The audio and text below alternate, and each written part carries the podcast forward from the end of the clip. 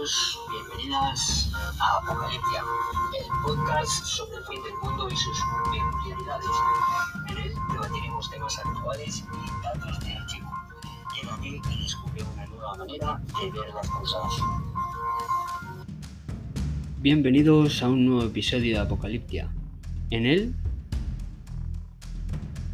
Hoy hablaremos de uno de los escenarios del apocalipsis que más se puede asemejar a la realidad que hoy en día estamos viviendo.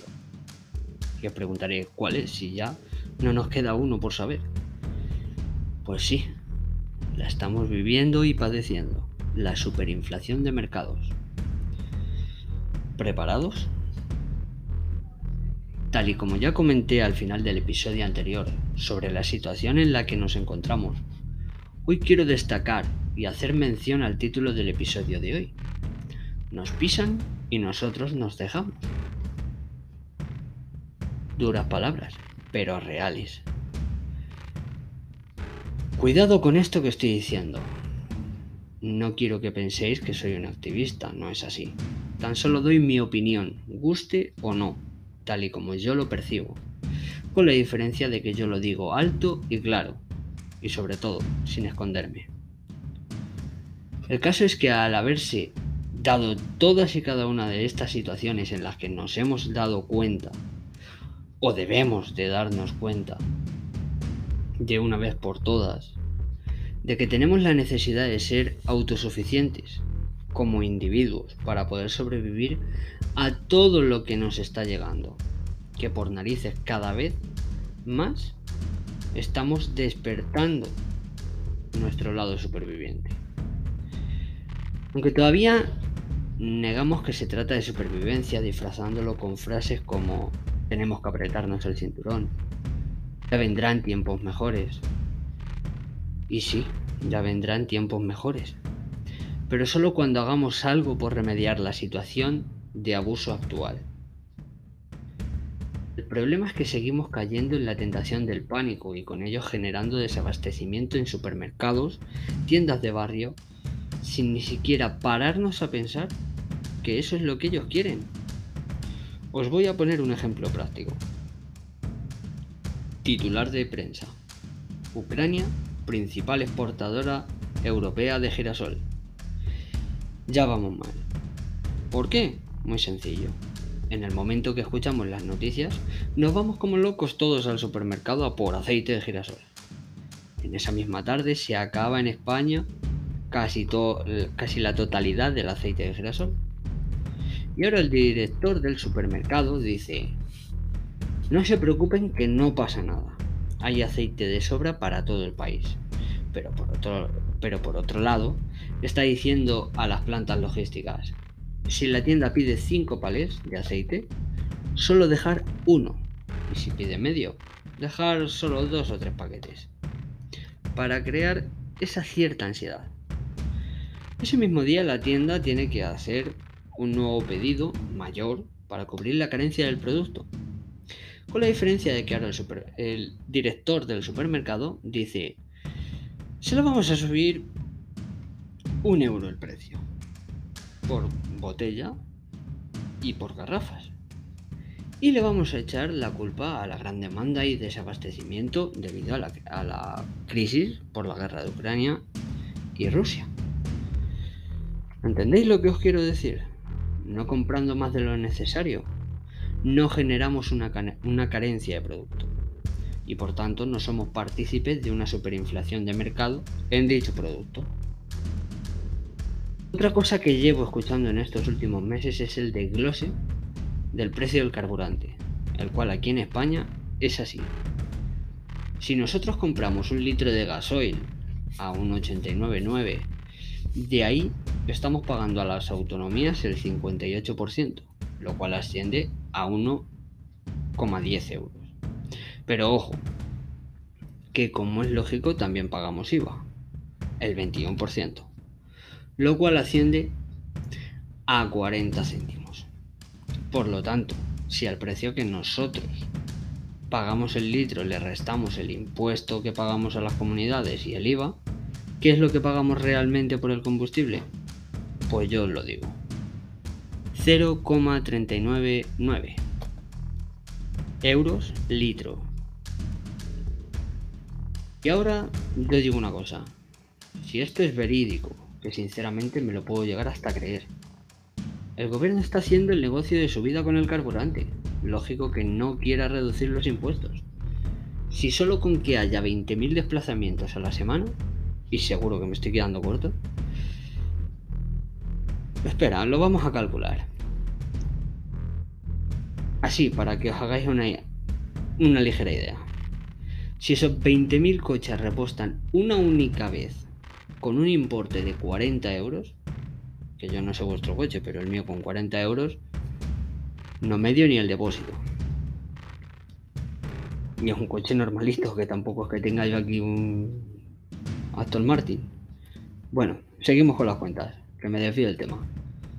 Solo para las autonomías sería la friolera de 464.000 euros en una semana. El IVA ascendería a 168.000 euros y las gasolineras recibirían prácticamente lo mismo. La cuantía de 168.000 euros. Mirar la diferencia. Nuestros líderes solo del combustible se llevan para las arcas el 79% de lo que pagamos por 40 euros de gasoil. 632.000 euros frente a las gasolineras que solo recaudan el 21%, que son 168.000 euros. Y ojo, que de lo que ganan las gasolineras tendrán que pagar impuestos del producto, salarios y otras tantas cosas más. Que seguimos desglosando este precio, posiblemente los líderes se lleven más del 83% y las gasolineras un 17%. Pero lo vamos a dejar ahí porque tengo mucho más. También he estado escuchando, sobre todo en las últimas semanas, una cosa que no me parece coherente. No sé qué opinaréis vosotros, me encantaría que me pusierais los comentarios. También podéis dejarlo como notas de audio y lo colgaré en el siguiente programa.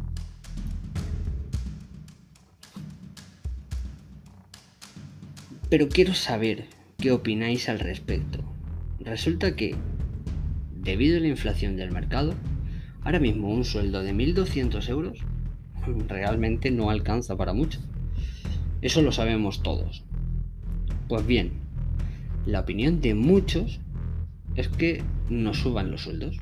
A ver, a mí, sinceramente, el que me suban el sueldo me encanta. Pero no por este motivo. ¿Por qué? Pues como es lógico, aquí tengo que discrepar. Debemos de ser más lógicos. Si trabajamos para una gran empresa, mediana o pequeña, las, las empresas también están en crisis y a ellas les afecta y por tanto a su economía. Si nos suben los sueldos, las pequeñas se van a ahogar. Las medianas van a comenzar a tener que despedir porque no van a poder hacer frente a los pagos y las grandes van a ver sus ingresos reducidos y por tanto también van a comenzar a despedir gente. Aparte de eso, no van a poder contratar. Vamos, no es que no puedan, es que no van a querer contratar, porque ahora hacer un contrato tienes que hacer indefinido, según empiezas. Y encima pagarle un sueldazo. Pues no es muy viable. Aparte, entraríamos en una espiral de, de subida de precios que no nos beneficia a ninguno. Porque al final, mientras más suba nuestro salario, más suben los impuestos, más sube el precio del producto. Y al final, seguimos en las mismas. Sinceramente, yo aquí opino que la solución no es subir los sueldos, sino reducir los impuestos. No digo quitarlos. Porque, a ver, quitarlos, obviamente, no se puede. Pero sí bajarlos. Al final, creo que mm, desahogaría más eh, la economía de la gente de la calle. Y eso se notaría más que el que nos suban un sueldo a 1.600 euros y mañana el litro de gasoil se me pone a 2,50. Y ir a comprar una barra de pan me supone 1,50 euro. Al final, ¿de qué me sirve ganar 1.600 euros si todo está subiendo más? Al revés, creo que lo importante es bajar, no subir. No me refiero al salario, sino a los impuestos. Yo voy a exponer mi propio caso, ¿vale? En, en, mi casa somos cuatro bocas que alimentar. Y cuando iba a la compra antes de esta situación en la que estamos, me gastaba en torno a los 180, 200 euros al mes. En comprar comida y productos para la casa. Ahora mismo no lo hago por menos de 300 euros al mes. Y cuidado, comprando lo estrictamente necesario, nada de lujos como el aceite de girasol o el papel higiénico. y sobre todo, no comprando en supermercados caros, yendo a supermercados de los más baratitos y en ofertas. La conclusión que saco de todo esto es que si no nos cuesta tanto todo, nuestro salario no se va tan rápido. Por favor, Dejad vuestra opinión en la web, os leo a todos y contesto. Y ahora diréis, a gusto se ha quedado, pero en realidad todavía me queda mucho, mucho que contaros para que reflexionéis. Aunque sí voy a hacer una dedicatoria y crítica, porque es algo que me ha dejado con mal sabor de boca en, en estos últimos meses. La dedicatoria es para todos esos transportistas que día a día se la juegan en la carretera para que a nosotros no nos falte nada. A esos que en la pandemia eran héroes y trabajaban sin descanso y a los cuales se ha maldecido cuando se han puesto en huelga, por lo que les corresponde, por derecho, un sueldo digno. Y la crítica para aquellos que no se han querido reunir con ellos a negociar porque eran la plebe, una minoría, y han forzado la situación hasta que ha sido insostenible para su supervivencia. Han dejado que pasaran hambre sus familias antes de sentarse con un sindicato legal a negociar. No esperen sus votos, amados líderes, como es lógico. Pero esperar que la crítica mayor es para todos nosotros, yo me incluyo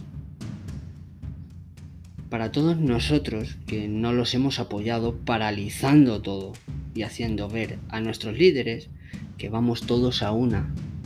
Porque creer que cuando cuando todo el pueblo está unido consigue cosas maravillosas. Y ojo, meto a todos, aunque sí ha habido quien se ha unido a esto a estos héroes. Falta muchísima más buena gente como vosotros. Y por si os preguntáis qué tiene que ver esto con el fin del mundo, pues todo. Porque debido a la superinflación de mercado, podemos llegar a la quiebra y con ello a la ruina del país, haciendo que no solo pasemos hambre, sino que tengamos que robar o algo peor para llevar comida a nuestra mesa. Nuestra moneda valdría lo mismo que un papel mojado. Nada. Y muchos de vosotros diréis, pero si perteneciendo a la Unión Europea eso no puede ocurrir, nuestra manera no, o sea, nuestra moneda no se devaluaría. Sí, efectivamente. Pero es algo que no debe ocurrir. En el caso que paguemos nuestras cuotas con la Unión Europea a tiempo.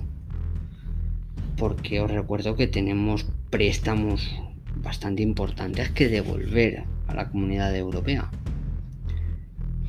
Y si no podemos pagarlos, veremos a ver lo que ocurre. Pero no pinta bien. Por favor, dejad vuestro comentario al respecto. Me interesa mucho, mucho saber qué es lo que opináis. Al final creo que esto es algo de todos. Para todos los que queráis dejar vuestro comentario sobre el episodio de hoy o de otro cualquier episodio, podéis hacerlo a través de la página web del podcast, haciendo mención al episodio en cuestión o creo que en Spotify eh, o en Anchor se puede dejar un mensaje de audio. Lo podéis dejar y yo los pongo en el siguiente programa.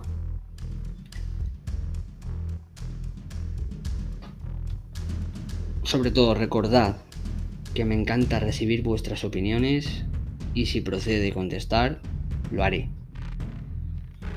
Bueno, ya hemos llegado al fin de este episodio. Recordaros que estaremos aquí de nuevo pronto. No sé cuándo, pero muy, muy, muy pronto porque tenemos todavía la segunda parte de ficción o realidad. Pero muy prontito estaremos aquí hablando de los principios del fin. Cuidaros, protegeros y sobre todo, estar preparados, pues si está por pasar, creerme, pasará. Hasta la próxima.